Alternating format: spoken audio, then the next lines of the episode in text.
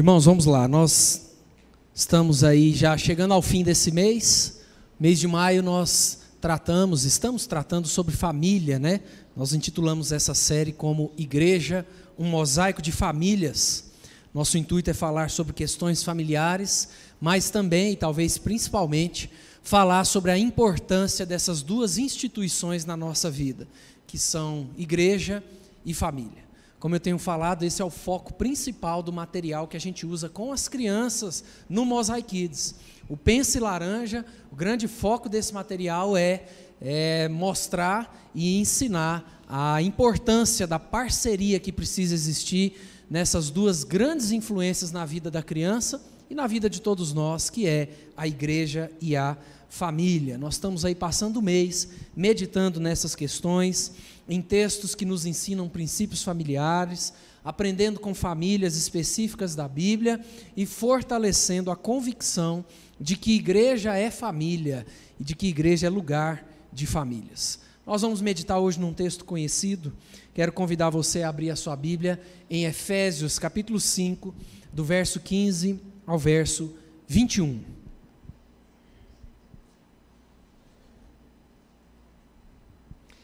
Efésios capítulo 5, do verso 15 ao verso 21.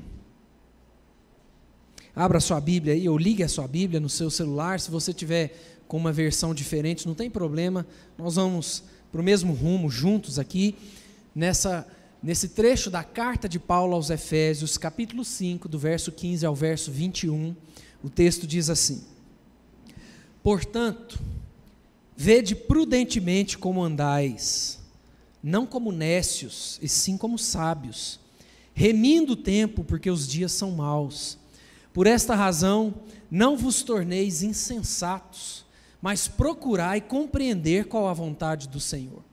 E não vos embriagueis com vinho, no qual há dissolução, mas enchei-vos do espírito, falando entre vós com salmos, entoando e louvando de coração ao Senhor com hinos e cânticos espirituais, dando sempre graças por tudo a nosso Deus e Pai, em nome de nosso Senhor Jesus Cristo, sujeitando-vos uns aos outros no temor de Cristo. Nós vamos ficar hoje nesses versículos, do verso 15 ao verso 21. Você se considera alguém de fé? Não precisa responder audivelmente, mas eu queria que você pensasse nessa pergunta. Você se considera alguém é, de fé? Você considera que a sua família é uma família de fé? Se alguém te perguntasse isso, qual seria a sua resposta? Você se considera uma pessoa de fé? Sim ou não? Você considera que a sua família é uma família de fé? Eu acredito que é, talvez se a gente tivesse de fato fazendo essa pergunta para vocês me, me, responderem audivelmente, né? Talvez a, a pergunta que viria como uma segunda pergunta e não como uma resposta seria: o que é ser uma família de fé? Ou o que é ser uma pessoa de fé? Eu creio que três pilares talvez possam resumir uma família de fé ou uma pessoa que se diz ter fé. Primeiro, uma pessoa que, diz, que se diz ter fé, uma família de fé, precisa crer em Deus. Deus Pai, Filho e Espírito Santo. Esse é um primeiro ponto inegociável. Segundo, uma família de fé precisa ter hábitos devocionais. O hábito de orar juntos e separadamente, o hábito de ir à igreja, o hábito de ler a Bíblia. E terceiro, fazer parte de uma igreja, não frequentar uma igreja, são coisas diferentes. Fazer parte de uma igreja. Talvez nós poderíamos resumir é, uma família de fé, uma pessoa de fé nesses três pontos: crer em Deus Pai, Filho e Espírito Santo, ter hábitos devocionais e fazer parte de uma igreja. Se algum desses três pontos estiver falhando na nossa rotina como família, existe algo errado. O meu medo é que nós temos vivido tempos onde pontos básicos como esses aqui têm deixado de ser importantes. Têm deixado de ser importantes. Existe uma secularização muito grande no meio, principalmente das novas gerações, dos nossos jovens, adolescentes e crianças. E nós sofremos, lutamos e oramos como deveríamos de fato por isso. As orações familiares ao redor da mesa antes da refeição sumiram. O culto semanal, o cultinho semanal, o momento da semana onde a família para para conversar sobre algum texto bíblico, para compartilhar como foi a semana, para orar uns pelos outros, isso desapareceu. O compromisso com a vida, com as iniciativas, com as programações da igreja local estão cada vez mais difíceis. A igreja hoje é trocada por qualquer outro interesse ou qualquer outra programação que aconteça no domingo. É uma notícia da reportagem da UOL de um ano atrás me impactou. A chamada da reportagem é essa: fim de festa. Sem celebrações, paróquias de São Paulo se reinventam com delivery, lives e ações humanitárias. A reportagem é especificamente sobre a Igreja Católica, mas nós poderíamos ampliar também para as nossas igrejas. Porque nós não estamos mais conseguindo manter nas nossas igrejas famílias de fé que cultivam aqueles pontos básicos que nós acabamos de ler ali. E principalmente a pandemia veio reforçar isso. Nós estamos enfrentando dificuldades grandes de retomar a vida da igreja, de retomar o compromisso dos irmãos com a igreja, de retomar o vínculo das pessoas em servir, de retomar a importância da fé para as próximas gerações. Quando nós olhamos para o contexto dessa carta, essa carta de Paulo aos Efésios, Paulo estava numa espécie de prisão domiciliar. É a primeira vez que ele está preso em Roma. Era uma prisão, de certa forma, mais leve. A segunda vez que ele volta para ser preso em Roma já é para morrer. É quando ele escreve lá na frente a segunda carta a Timóteo. Mas é daqui dessa prisão que saem as conhecidas cartas de prisão. É daqui, desse contexto, que Paulo escreve aos Efésios, Paulo escreve aos Colossenses, aos Filipenses, a Filemon, e alguns autores vão dizer que o grande tema dessa carta de Paulo aos Efésios é o andar digno em Cristo. Ou seja, se a gente pudesse resumir todo o conteúdo dessa carta, a gente poderia resumir nessa frase: o andar digno em Cristo. Ou seja, como é a vida de alguém que teve um encontro real com Jesus. Quais são as consequências práticas e visíveis na vida de alguém ou de uma família que teve um encontro real com Jesus? E é muito interessante algumas informações sobre essa carta, porque Paulo vem de uma sequência de palavras aqui que tem muito a ver com o texto que a gente acabou de ler, com o texto que nós estamos meditando. Se você olhar um pouquinho para trás aí no seu texto, você vai ver que Paulo vem falando sobre a unidade da igreja, a importância do povo de Deus andar junto, a importância de ter essa cumplicidade, essa amizade, esse relacionamento é, íntimo entre os irmãos da igreja. Paulo vem falando sobre as diferentes vocações de cada cristão, cada cristão, cada homem e mulher foi chamado por Deus para funções específicas, com dons e talentos variados. Paulo vem falando da importância da busca por santidade, ou seja, a importância de nós buscarmos uma vida que nos aproxima cada vez mais de Deus e não que nos afasta de Deus. E depois dessa sequência toda, nós chegamos no nosso texto. E diante do tema que nós estamos meditando esse mês e desse texto, eu queria que nós conversássemos hoje sobre famílias de fé. Esse texto nos traz duas características é, sobre famílias de fé. Duas características que fazem parte de uma família que de fato é uma família de fé. A primeira característica é que famílias de fé buscam sabedoria no viver. Acompanha comigo o verso 15 ao verso 17. Se você fechou a Bíblia ou trancou o celular aí, vai lá de novo Efésios 5. Nós vamos ler a primeira parte desse texto, verso 15 ao verso 17, que nos ensina que famílias de fé buscam sabedoria no viver. Olha o que Paulo diz: Portanto, vede prudentemente como andais, não como nécios, e sim como sábios, remindo o tempo, porque os dias são maus. Por esta razão, não vos torneis insensatos, mas procurai compreender qual a vontade do Senhor. A Bíblia está sempre nos encorajando e nos exortando a buscar sabedoria. Sabedoria. Não é à toa que Paulo faz esse contraponto aqui. Na verdade, a gente vê que esse é um recurso literário de Paulo.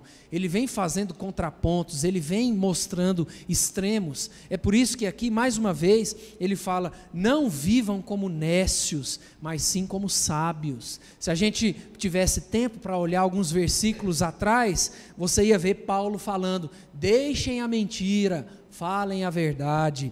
Irai-vos, mas não pequeis. Quem furtava, não furte mais. Afinal, todos nós são, somos filhos da luz e não mais filhos das trevas. E aqui mais uma vez Paulo usa esse recurso. Vede prudentemente como vocês estão vivendo, não como nécios, mas sim como sábios. E o apóstolo está falando aqui sobre vida praticada. Evangelho é vida praticada. Paulo está falando sobre sabedoria no viver, diante de uma sociedade e diante de pessoas que não conhecem a Cristo. A expressão que nós temos aqui no nosso texto, quando Paulo fala vede prudentemente, tem o mesmo sentido de olhar ao redor.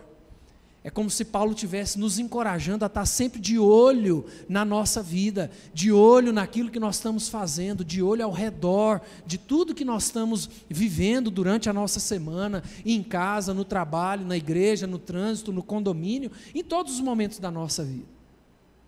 É como se Paulo falasse: sejam cuidadosos na maneira como vocês vivem.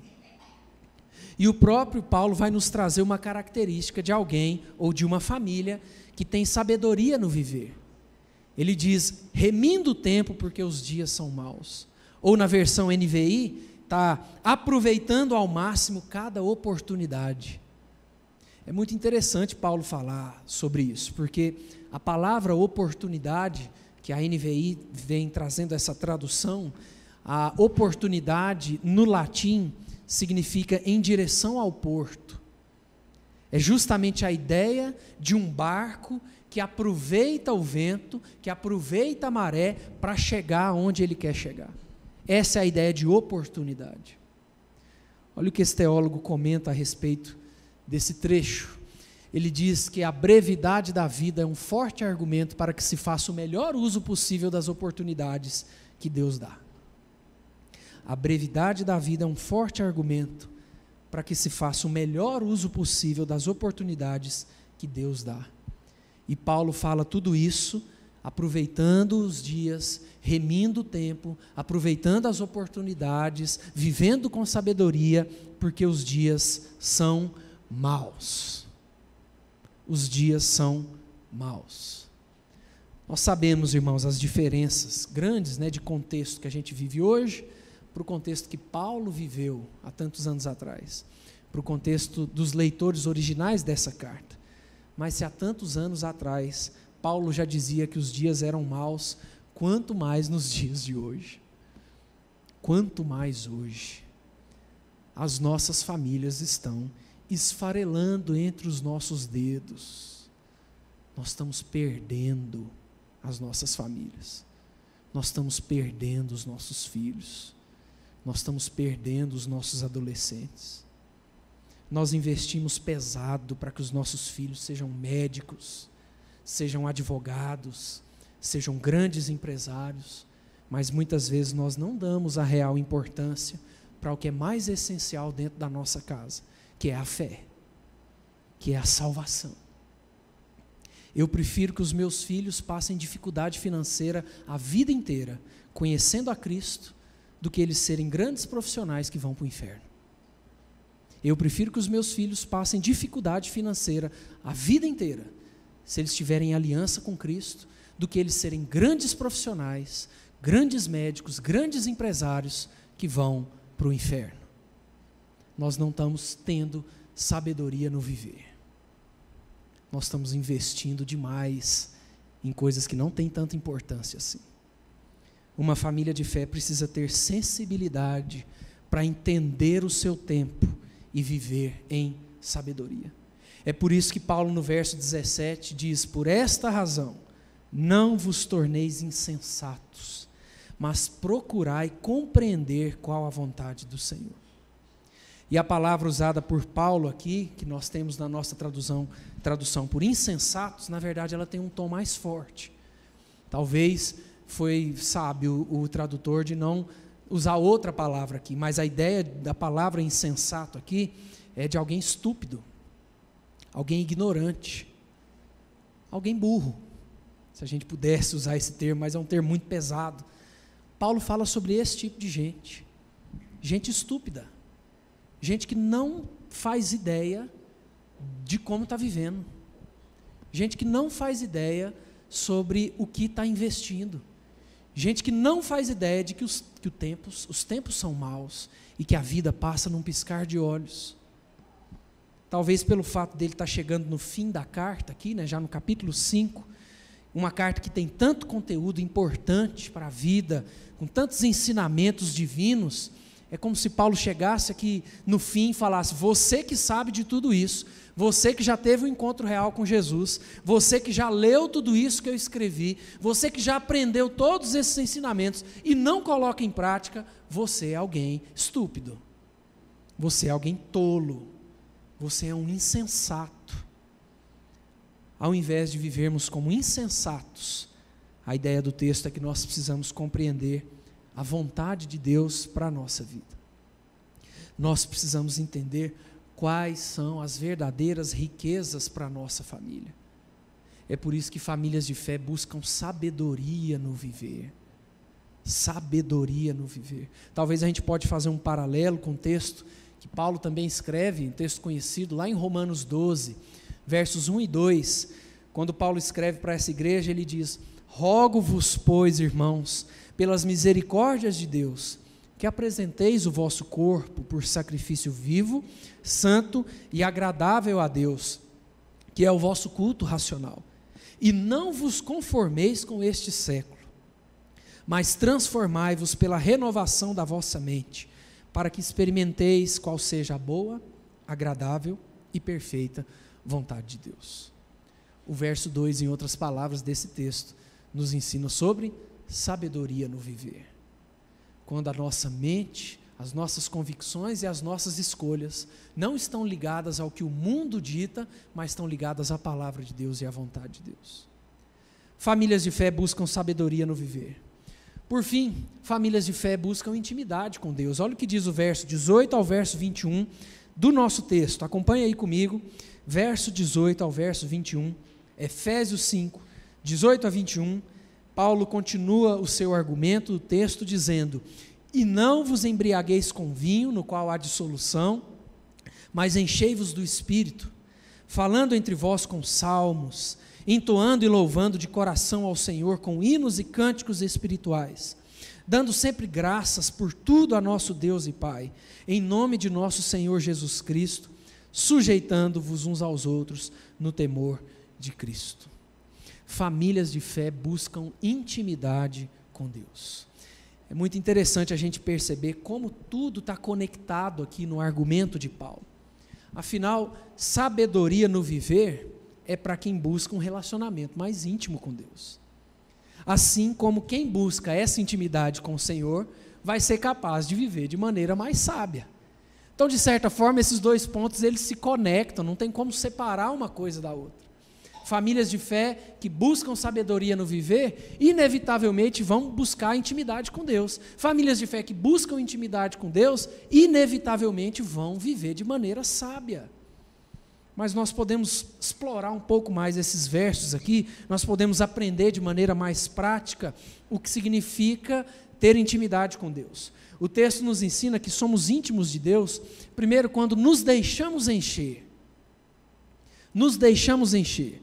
O nosso texto, é, no verso 18, diz: E não vos embriagueis com vinho, no qual há dissolução, mas enchei-vos do espírito.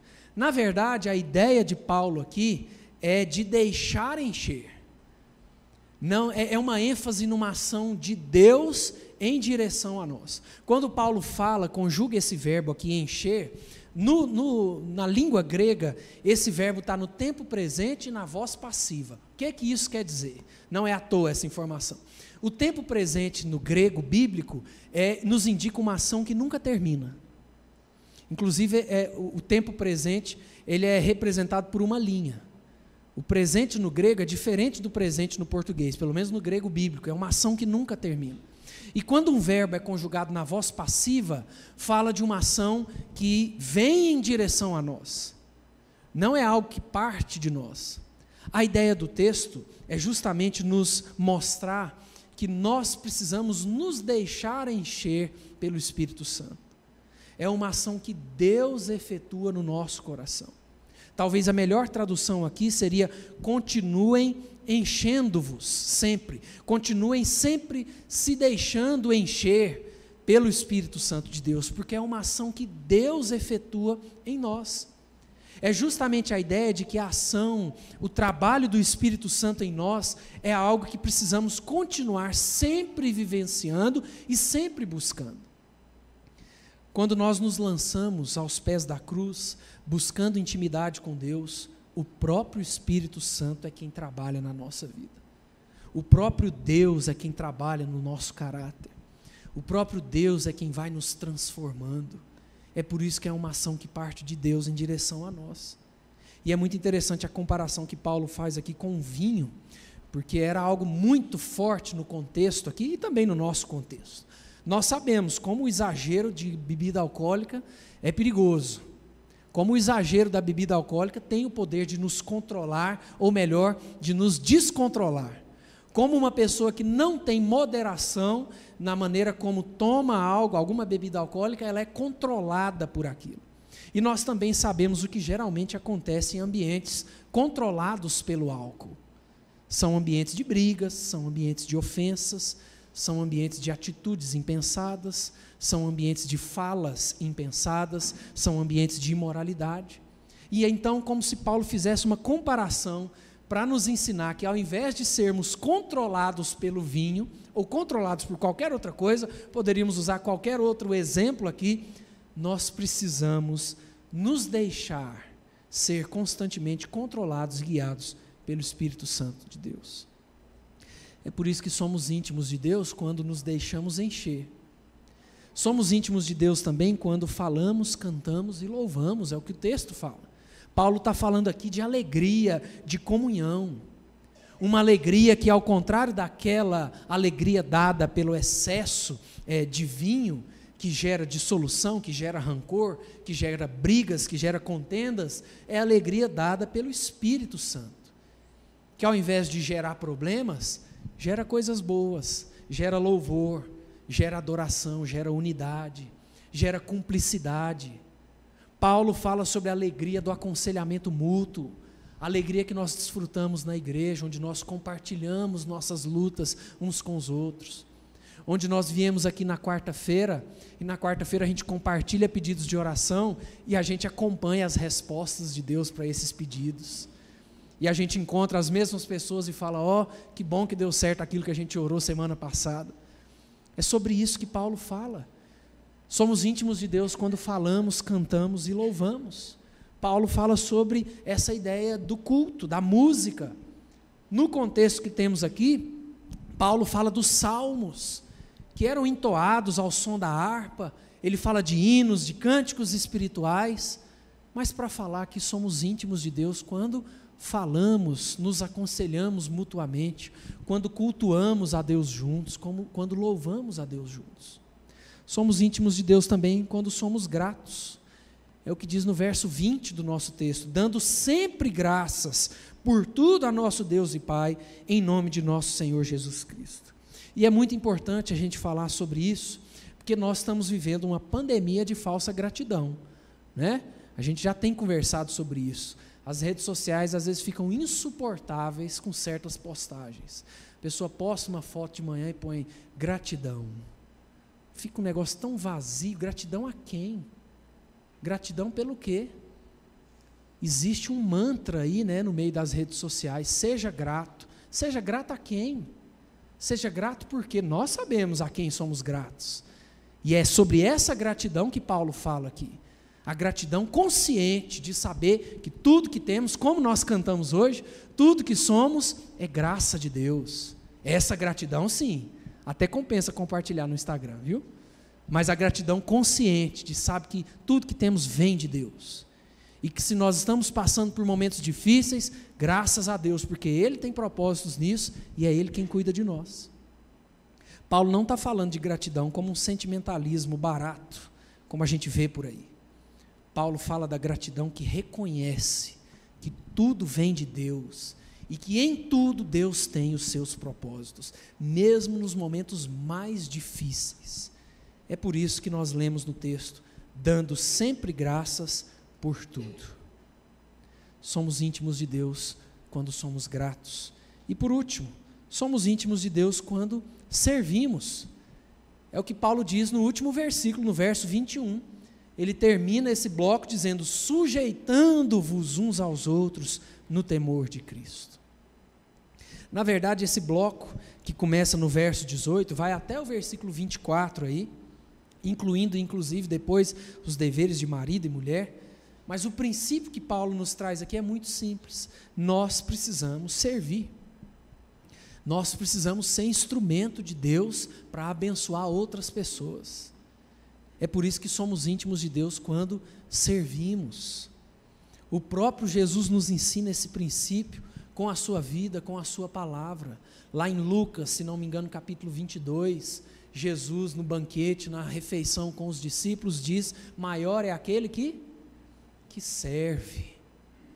No mundo, Jesus fala, no mundo os que exercem poder são tidos como maiores, mas no reino de Deus, mais importante é aquele que serve. Somos íntimos de Deus quando servimos uns aos outros. E a pergunta que fica para nós é: quantas pessoas dessa igreja são abençoadas pela sua vida? Quantas pessoas dessa igreja, ou do seu trabalho, ou do seu condomínio, ou da sua família, são abençoadas através da sua vida. Se você deixasse de fazer parte da igreja presbiteriana mosaico, quantas pessoas deixariam de ser abençoadas? Eu me encontro com muita gente frustrada com a igreja. Alguns com razão, a maioria sem razão. E uma das conversas é: eu deixei de ir naquela igreja e ninguém nunca ligou para mim. Ninguém me mandou uma mensagem. O pastor nem notou que eu parei de ir na igreja. E aí eu pergunto para aquela pessoa, mas como, o quão fraca foi a sua passagem na igreja, a ponto de você deixar de ir e ninguém sentir a sua falta? Não é diferente quando a gente inverte as coisas? Porque no meio da igreja, quando nós temos pessoas que servem, que abençoam, que estão envolvidas, basta um domingo que essa pessoa não vai, ela recebe pelo menos umas quatro ou cinco mensagens. Uai, o que aconteceu? Eu não te vi na igreja, está tudo bem. Como é que está a família? Aconteceu alguma coisa? Está precisando de alguma coisa? Somos íntimos de Deus quando servimos uns aos outros. Irmãos, para a gente concluir tudo isso, eu quero voltar à pergunta lá do início: será que somos realmente famílias de fé? Será que o nosso maior bem, nosso maior legado da família é a fé? Será que os nossos filhos ou os netos vão se lembrar de nós pela nossa fé? Será que as próximas gerações vão lembrar de nós pelo nosso zelo com as coisas do Senhor? Existe muito engano nos nossos lares quando a gente fala de mundanismo, quando a gente fala de secularização. A gente acha que mundanismo tem a ver com estereótipos, com usos e costumes. A gente acha que mundanismo tem a ver com atitudes isoladas durante a semana. Mas mundanismo tem a ver com inversão de valores. Mundanismo é quando o culto e a escola dominical se tornam apenas uma opção de um lugar para eu ir no domingo. Um lugar que eu vou se eu tiver afim, se não tiver mais nada para fazer e eu chego a hora que der. Isso é mundanismo. Quando nós desprezamos o culto ao Senhor. Mundanismo é quando a devocional particular ou a nossa devocional em família desaparece da agenda. Isso é mundanismo. Mundanismo é quando a nossa vida de oração se resume a uma reza é, decorada que é feita antes de alguma refeição. Mundanismo é quando nós investimos toda a nossa vida na formação profissional dos nossos filhos, achando que isso é a questão mais importante na vida deles. Uma família de fé busca sabedoria no viver e busca intimidade com Deus. Quero terminar com duas lições práticas para a nossa vida e para a nossa semana.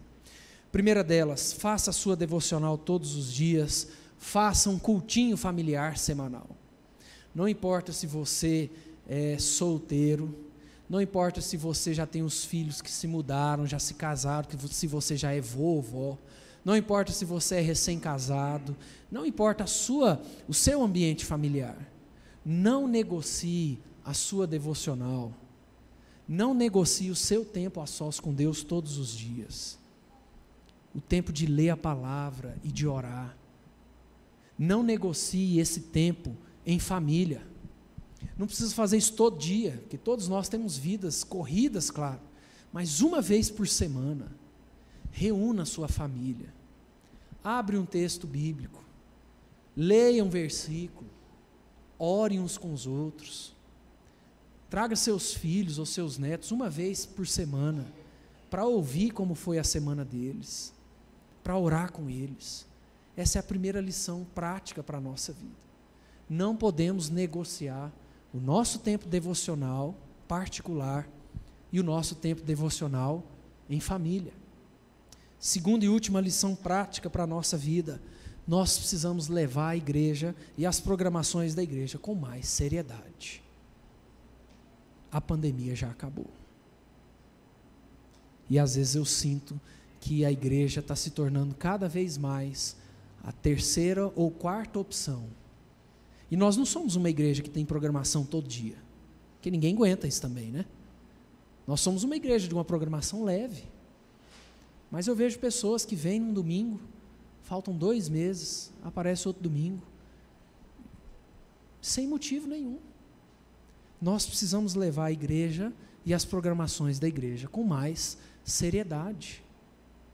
Quantos pais conversam comigo desesperados porque os seus filhos jovens e jovens adultos não querem saber de igreja? Mas foi como o que a gente conversou domingo passado. Os filhos são flechas. Nós temos por um período o momento de afiar a flecha, de cuidar dessa flecha, porque depois que a flecha sai da nossa mão, nós não temos mais controle. Leve a igreja e as suas programações com mais seriedade. Isso vai ser bênção para nós e bênção para as nossas famílias. Amém, irmãos?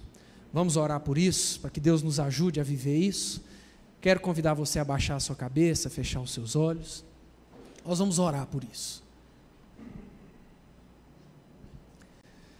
Deus, muito obrigado, Pai, mais uma vez por esse tempo que nós podemos meditar na tua palavra. Nós queremos ser, de fato, Deus, famílias de fé. Nós queremos ser famílias é, de fé de verdade, não apenas é, de imagem.